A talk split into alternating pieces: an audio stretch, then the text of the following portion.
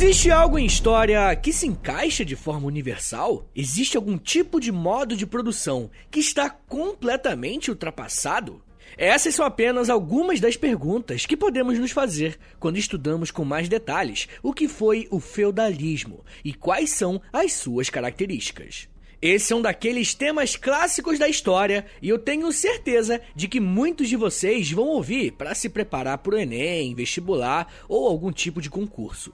Mas se você já terminou a escola, é quase uma certeza que você viu esse conteúdo quando era mais novo. E eu quero mostrar para você que existe um debate muito grande em algo que nós sempre tomamos como algo simplificado e universal para todas as esferas da sociedade europeia medieval.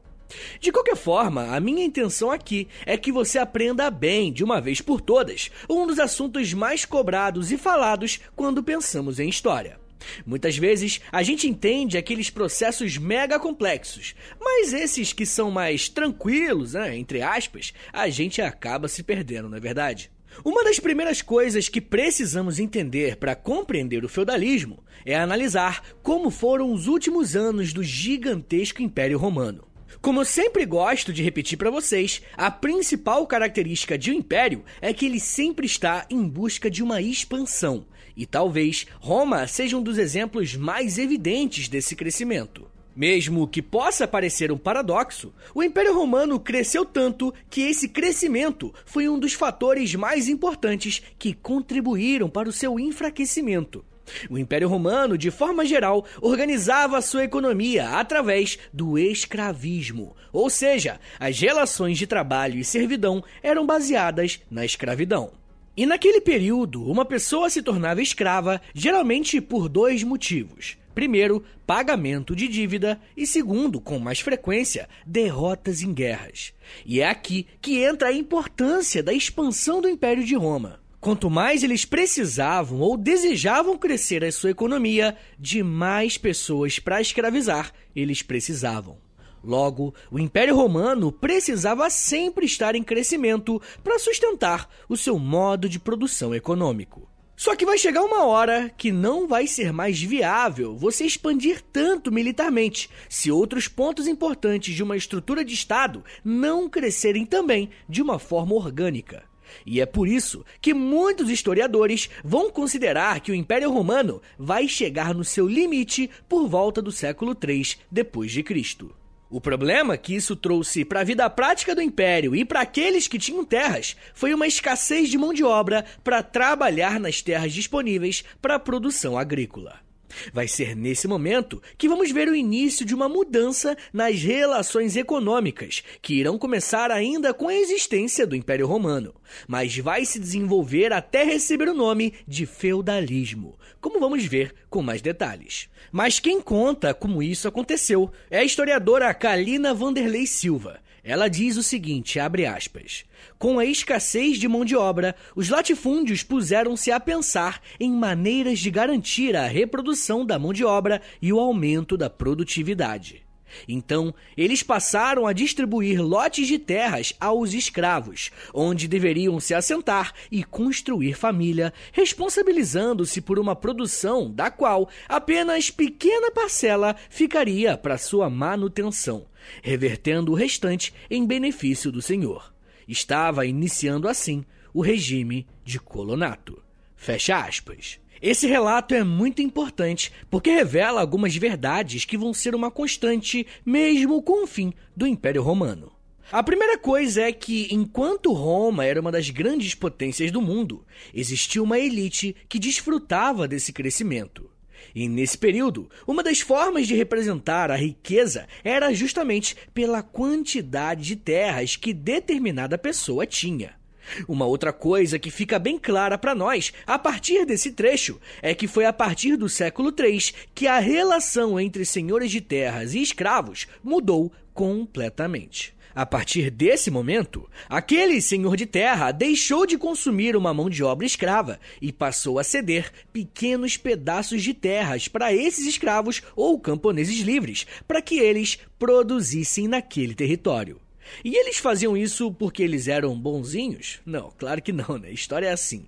O ponto é que se tornou muito mais vantajoso para um senhor de terra estabelecer um vínculo quase vitalício com os trabalhadores que receberiam um lugar para morar, uma pequena parte da sua produção, e em troca, a única coisa que os camponeses tinham que fazer era trabalhar para esse senhor.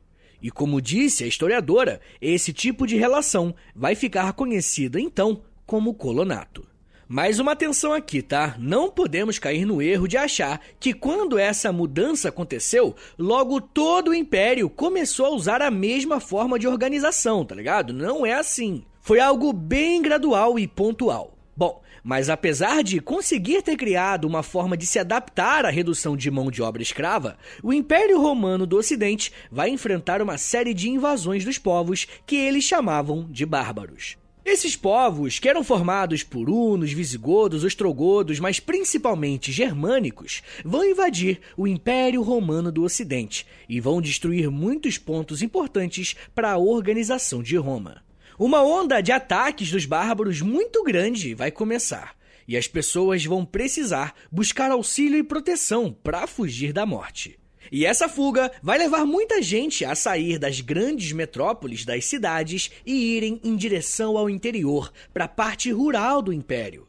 Eles vão para as áreas mais afastadas das metrópoles, onde os senhores de terras praticavam colonato com os escravos e com os camponeses livres.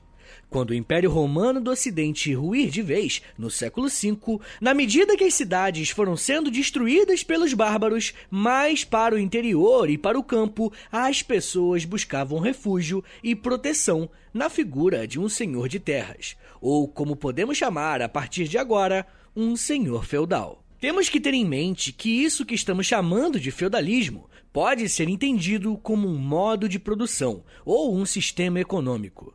Por exemplo, Hoje, eu e você vivemos em um modo de produção capitalista e todas as esferas da sociedade vão se adaptar ou serem influenciadas por esse modo de produção econômico. E o feudalismo é exatamente isso. Um modelo econômico e que, como toda forma econômica, transforma as esferas da sociedade. A partir dessa nova forma de se organizar economicamente, as relações sociais vão mudar. As relações de poder e até a relação com a religião também vão mudar. E se você precisar lembrar de apenas uma coisa desse episódio, lembre-se que o feudalismo é um modo de produção que foi predominante durante a Idade Média. E isso, claro, é um grande resumão, tá? Pelo amor de Deus. Esse modo de produção é tão importante que até ajuda a classificar a Idade Média, que é um dos períodos históricos mais longos. Se tomarmos como base o feudalismo, podemos dividir a Idade Média em duas fases: a Alta Idade Média, que vai do século V ao século XI, e a Baixa Idade Média, que vai do século XI ao século XVI. É claro que muitos historiadores vão discordar aqui ou ali, mas em geral pode ser entendida assim sim. E a primeira parte, chamada de Alta Idade Média, é justamente o período em que esse modo de produção, chamado feudalismo, se estrutura e ganha força em partes da sociedade europeia. Enquanto a segunda fase, a Baixa Idade Média, é o momento em que as transformações políticas e sociais desse período vão transformar esse modo de produção até o uso de uma nova forma de se relacionar com a economia. Mas sempre que eu dou aula sobre esse assunto, gravo vídeo, podcast, eu costumo falar que a galera acaba se confundindo com as palavras ou tem dificuldade para imaginar o que são alguns pontos muito importantes. Nesse assunto que estamos trabalhando hoje, um feudo nada mais é que uma grande fazenda, tá ligado? É uma fazenda. Então, quando eu usar o termo senhor feudal, eu estou me referindo à pessoa que é o dono do feudo, ou seja, o dono das terras que estão sendo arrendadas para os seus servos. E é importante eu destacar isso não só para te ajudar a fazer essa imagem mental na sua cabeça, como também para entendermos qual foi o lugar em que parte das pessoas buscaram refúgio quando o Império Romano do Ocidente caiu. Os camponeses foram em direção aos senhores de terras, não apenas porque lá teriam acesso a trabalho, mas principalmente porque eles teriam proteção. Quando a invasão bárbara começou em Roma, uma das coisas que os senhores de terras fizeram foi construir muros em volta das suas propriedades, ou pelo menos nas partes em que existiam moradias e castelos. Dessa forma, os grandes muros viravam uma forma de se proteger contra as invasões que poderiam acontecer. Essa característica é importante, porque vai ser por conta dessa proteção oferecida a um servo ou a um camponês que os vínculos entre aquele que tem terra e aquele que trabalha na terra vão cada vez ser mais profundos e interligados. Essa relação vai ficar ainda mais forte porque costumamos falar que o poder político no feudalismo é centralizado. Isso é outra dica para você anotar. No feudalismo, durante esse período, o poder político era descentralizado. Quando o Império Romano do Ocidente chegou ao seu fim, a figura do imperador perdeu completamente a sua força. Quem tinha o poder político agora era o senhor feudal. É como se o poder político que outrora estava nas mãos do imperador, depois do fim do império, esse poder político foi dissipado, distribuído um pouquinho para cada senhor feudal pela Europa. Mas uma coisa que aprendemos quando estudamos o fim do Império Romano e o início da Idade Média também é que os povos germânicos, né, os povos bárbaros, também influenciaram alguns costumes presentes no feudalismo. E o que os pesquisadores conseguiram provar disso é que a relação de servidão foi baseada em costumes germânicos. Como o senhor feudal era aquele que dava proteção, terras, trabalho e alimento, os seus servos passaram a tratar esse senhor com muito mais dedicação e fidelidade. Quem usou um exemplo muito interessante para explicar isso foi o historiador Pedro Renó, do canal Parabólica, lá no YouTube, que fica como recomendação já. Ele lembrou aqueles filmes, ou até mesmo aquela série Game of Thrones, tá ligado? Que sempre que um personagem ia se apresentar, ele falava, tipo assim, eu sou fulano da casa de Vitor Soares, tá ligado? e essa característica de você se vincular como pertencente ao seu senhor feudal é uma característica de vassalagem, ou seja, de serviço e lealdade que tem origem justamente nos povos germânicos. Além do senhor feudal e da figura do camponês, um personagem que eu preciso te apresentar para entender o feudalismo é a Igreja Católica. Em um período com grande fragmentação política e sem uma figura central de autoridade, a Igreja aproveitou esse espaço para se inserir também no contexto político da Europa. Com a ausência de figuras do Estado, muitos membros da Igreja assumiram funções administrativas de algumas regiões. Um exemplo disso aconteceu na Península Ibérica, atual Portugal e Espanha. Antes da conquista dos muçulmanos na região, alguns bispos assumiram a posição dos antigos governadores romanos, influenciando até na eleição ou não dos reis visigodos. O bispo espanhol chamado Isidoro de Sevilha talvez seja o maior exemplo disso, uma vez que não só atuou como um governador, como também controlou a educação naquela região, praticamente centralizando a questão da cultura erudita e popular. O bispo colocou os assuntos mais importantes da educação como um monopólio da Igreja Católica e além disso, em outras regiões da Europa, a Igreja Católica era uma das maiores administradoras de terras durante o feudalismo. Como os senhores feudais eram católicos, era muito comum que eles doassem terras para a igreja, como forma de agradecimento ou uma espécie de compensação pelos serviços prestados em assistência aos pobres.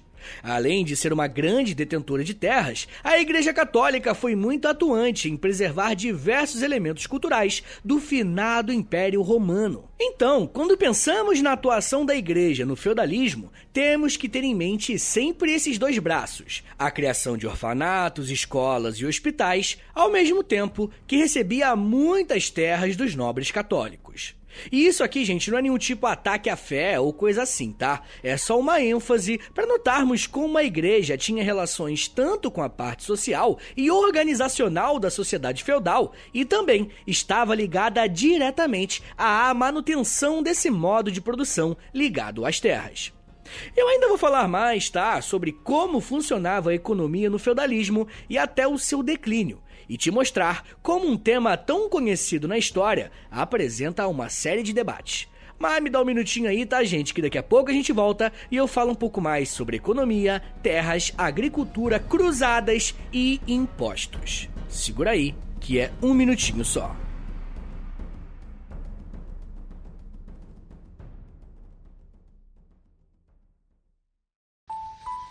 Eu sempre sonhei em poder viver de criação e de educação. E graças ao apoio de vocês lá no Apoia-se, isso se tornou realidade. Entre em apoia.se barra História em Meia Hora, que com 10, 20 ou 30 reais por mês, você não só contribui para esse trabalho continuar acontecendo, como também recebe recompensas exclusivas para os apoiadores. Com 10, você tem acesso a um podcast semanal exclusivo. Eu me aprofundo em um tema de um dos episódios da semana e envio diretamente para o seu e-mail através do Apoia-se. Já tem mais de 70 episódios por lá e você vai receber acesso a todos eles. Além do podcast exclusivo, com 20 reais, você também recebe acesso ao nosso Clube do Livro. Todo mês nós lemos um livro sobre história e conversamos no grupo do Telegram. E depois de 30 dias, fazemos uma call no Zoom para compartilharmos as nossas impressões. E com 30, além das recompensas anteriores, eu te adiciono no meu Amigos Próximos no Instagram, onde publico conteúdos diários com curiosidades históricas, tanto no arroba História em Meia Hora, quanto no arroba Prof. Vitor Soares.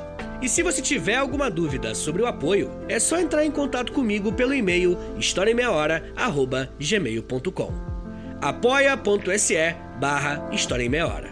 É apoia.se barra História em Meia Hora. Valeu, gente!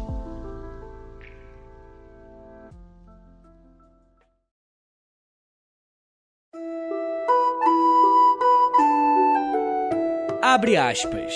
Pois o cavaleiro e também o padre vivem daquele que faz o trabalho. Se ele tiver ganso ou galinha gorda, bolo de farinha de trigo em seu armário, tudo isso terá que ser do seu senhor. Fecha aspas. Esse trecho é um relato que provavelmente foi registrado por alguém que viveu no século XII na França. Mesmo sendo um trecho até que pequeno, ele nos mostra algumas características muito importantes do feudalismo e como parte da sociedade europeia se organizava. Quando pensamos em um modo de produção, ou seja, né, um modelo econômico, nunca devemos pensar apenas em como a produção e a geração de riqueza é feita. Temos que olhar também na forma que a sociedade se organiza para permitir que essa geração de riqueza seja alcançada, tá ligado? E de acordo com esse relato, podemos ver que a sociedade feudal é completamente dividida e estratificada. Esse documento do século XII mostra que tantos cavaleiros, né, ou seja, aqueles nobres que tinham condições de se equiparem militarmente, e os membros da igreja vivem daquele que trabalha. Isso quer dizer que a base da sociedade feudal eram os camponeses e os trabalhadores das terras. E o termo base aqui é de propósito, tá? Porque eles estavam tanto nas camadas mais baixas da sociedade, quanto também eram os responsáveis por fazer com que todos acima deles tivessem alimentos. Eram os camponeses que cultivavam e trabalhavam nas terras. Só que não existia apenas um tipo de camponês ou de servo. Existiam também diversos outros graus de servidão. E quem explica isso muito bem e com muitos detalhes é o escritor Leo Huberman, ao dizer que, abre aspas, havia os servos dos domínios, que viviam permanentemente ligados à casa do Senhor e trabalhavam em seus campos durante todo o tempo. Tinham camponeses que eram muito pobres, chamados de fronteiriços, que mantinham pequenos arrendamentos de mais ou menos um hectare de terras tinham os aldeães, que não tinham arrendamento nas terras, mas tinham só uma pequena cabana e tinham que trabalhar para o senhor feudal em troca de comida. Fecha aspas. E eu gosto de usar esse trecho para deixar claro para vocês que a sociedade feudal não era tão simples, tá ligado? Não era tão estática. Quando pensamos em Idade Média, costumamos achar que durante todo aquele período as coisas funcionaram iguais, e não é bem assim. Da mesma forma que existiam graus diferentes de servidão em relação ao senhor feudal, por parte dos servos existiam vários níveis de submissão e lealdade. Na prática, isso quer dizer que a vida dos servos era regulada pelas normas e regras dos seus senhores. Para vocês terem uma ideia disso, caso uma mulher ficasse viúva e quisesse se casar novamente, ela precisava da autorização do seu senhor feudal, além do pagamento de um imposto. Olha só esse registro da atual Inglaterra, só que em 1313, abre aspas. O rei a todos confere saudações. Sabei que, por uma multa de 100 xelins que nos foi paga por Juan, ex-mulher de Simão Darches, falecido, a quem consideramos a honra das terras de Wallingdord, damos a licença à mesma Juan para casar-se com quem deseje, desde que nos esteja sujeito. Fecha aspas. Olha isso, molecada. Pra mina casar de novo, ela tinha que ter uma autorização por escrito do seu senhor.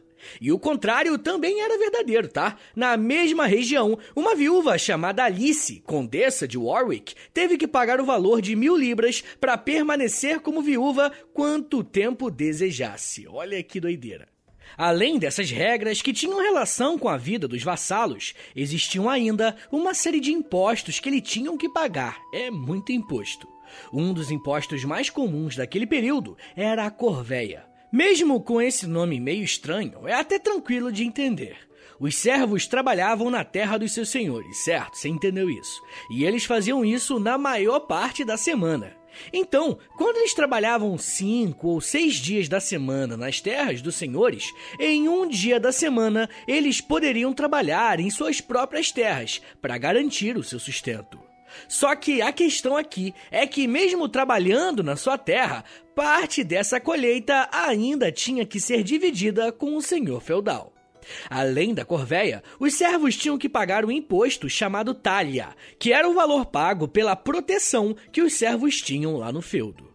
E eu poderia ficar um tempão aqui falando sobre os diferentes tipos de impostos, mas eu queria finalizar com um chamado banalidade. Além de ter esse nome curioso, esse imposto era pago pelo uso da estrutura do feudo, ou seja, os servos tinham à sua disposição estradas e ferramentas que eram do senhor feudal e eram usadas na colheita. E sim, os servos precisavam pagar até por isso. É claro que todos esses impostos chamam a nossa atenção, mas vocês notaram o que eles têm em comum? Todos esses que eu citei se relacionam com a terra e a terra, rapaziada, é o principal elemento que caracteriza o feudalismo. Todas as relações sociais, econômicas, políticas e até religiosas no feudalismo tinham como ponto central a posse e o uso das terras. Inclusive, muita gente se pergunta se esses servos no feudalismo podiam ou não ser comparados aos escravos, porque, como vocês mesmos viram, as regras e impostos eram absurdos e abusivos. Mas se formos tratar a parada conceitualmente, os servos no feudalismo não eram escravos, e isso porque eles não pertenciam aos seus senhores. A relação dos servos era com a terra. Se determinado senhor feudal vendesse o seu feudo, os seus servos não iriam com ele. Eles iriam ficar naquelas terras que eles já estavam antes, tá ligado? Essa diferença é muito importante, porque nos mostra a importância que a Terra tem para a organização humana, sobretudo para a feudal. E ela tinha toda essa importância, porque a economia feudal era basicamente toda agrária. O feudalismo se baseou exclusivamente na agricultura e na criação também de pequenos rebanhos de animais. E para isso, algumas técnicas de plantação foram desenvolvidas para facilitar a produção de alimentos.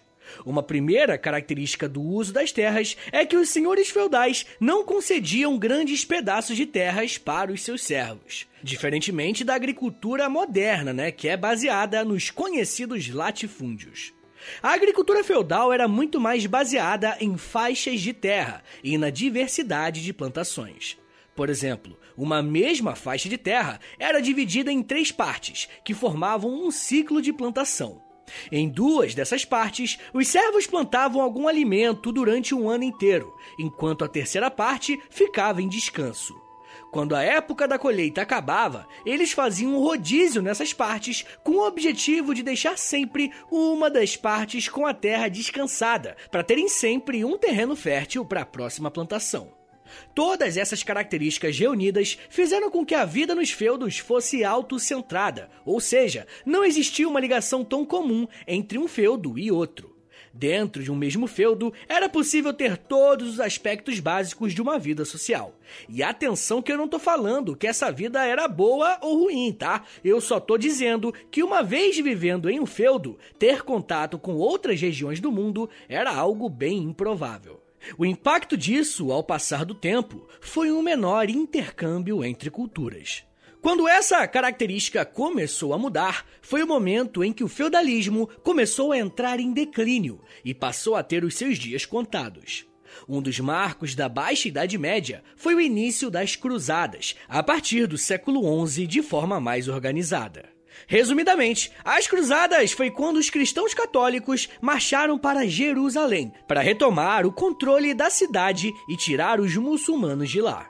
Só que um dos primeiros impactos disso foi um grande contato com outras culturas e regiões, fazendo crescer a troca comercial entre esses povos. Foi então com o crescimento do comércio que o feudalismo pouco a pouco parou de fazer tanto sentido para a Europa, porque além dos benefícios dessas trocas comerciais, os ditos bárbaros pararam de invadir as cidades. Afinal, já tinham se passado séculos desde as suas invasões e os bárbaros e os antigos romanos já estavam completamente misturados. Podemos dizer que o feudalismo, enquanto modo de produção, teve início com o fim do Império Romano do Ocidente e chegou ao seu colapso quando as coroas conseguiram se restabelecer mais uma vez e passaram a praticar o mercantilismo. Mas eu não sei se vocês perceberam, mas diversas vezes eu usei termos para me referir ao feudalismo como algo que não é fechado e aconteceu em toda a Europa. E isso porque o debate atualmente é justamente esse. O que nós costumamos aprender na escola sobre feudalismo foi o que aconteceu, basicamente, na região que hoje é a França. Mas os feudos das atuais Inglaterra, Alemanha e Itália funcionavam de uma forma completamente diferente, inclusive na quantidade de feudos existentes em cada uma dessas regiões. Existem historiadores clássicos, como Mark Bloch, que afirma com todas as letras que o feudalismo não foi uma coisa única e que aconteceu da mesma maneira em todos os lugares, tá ligado? Por exemplo, na parte mais central da Europa, a mobilidade social era quase impossível dentro dos feudos. Mas na Península Ibérica, os servos tinham a chance de ascenderem socialmente e até comprarem títulos de nobreza. A relação da sociedade feudal com a terra pode ser até um tema que nos interessa na forma que o Brasil foi colonizado e como as terras foram distribuídas, uma vez que essa distribuição, ou né, não distribuição, ainda tem impactos até hoje.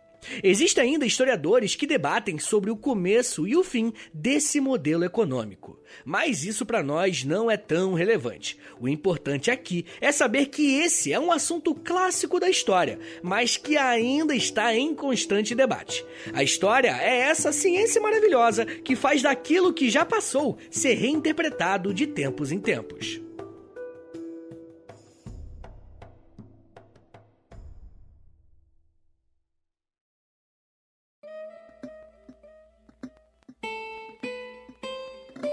Senhores, muito obrigado por terem ouvido até aqui. Meu nome é Vitor Soares, eu sou professor de História e você acabou de ouvir o História em Meia Hora. Se você, pô, ah, Vitor, me ajudou muito a passar numa prova, a passar no vestibular, a passar no Enem, pô, quebra um galho aí pra mim, na moralzinha, compartilha esse episódio. Você pode mandar pra um amigo que você sabe que gosta de história, ou você pode, sei lá, postar nos stories do Instagram, e aí você me marca, arroba História em Meia Hora, ou você pode postar no Twitter também, né, se você quiser, e aí você me marca lá, arroba H30podcast, que aí eu já vou te agradecer por compartilhar. Rapaziada, não se esqueça que de longe a melhor forma de você ajudar o História em Meia Hora é lá no Apoia-se, beleza? Assina lá, apoia.se barra História Meia Hora, que lá tem conteúdo exclusivo para apoiador, podcast exclusivo, tem conteúdo no Instagram, tem clube do livro, cara, tem muita coisa. Entra lá porque você vai me ajudar, você vai ter esses conteúdos, mas só se você quiser e puder me ajudar, demorou? Mas muita gente me pediu para fazer um Pix, né? Então anota aí, se você quiser me dar uma moralzinha aí, tá ligado? Só pra né, ajudar a pagar o almoço, você pode transferir lá pra historiameiahora.gmail.com E é o meu contato também, tá? Então se quiser falar comigo, pode falar por lá. Rapaziada, o História Meia Hora, ele faz parte de um conglomerado de podcast de educação em meia hora, beleza? Não se esqueça, tem o Astronomia em meia hora e o Geografia em meia hora. E ó, tá vindo mais, tá? Pode se preparar que tá chegando mais podcasts em meia hora. Mas se você quiser me ouvir nos meus outros podcasts, você pode me ouvir no História pros Brother, segue lá também, dá essa moralzinha. E você também pode me ouvir todas as sextas-feiras no podcast do Aventuras da História, aquela revista, tá ligado? Eu tô fazendo podcast lá com eles, todas as sextas tem episódio novo por lá. Então é isso, gente. Muito obrigado, um beijo, até semana que vem! E valeu!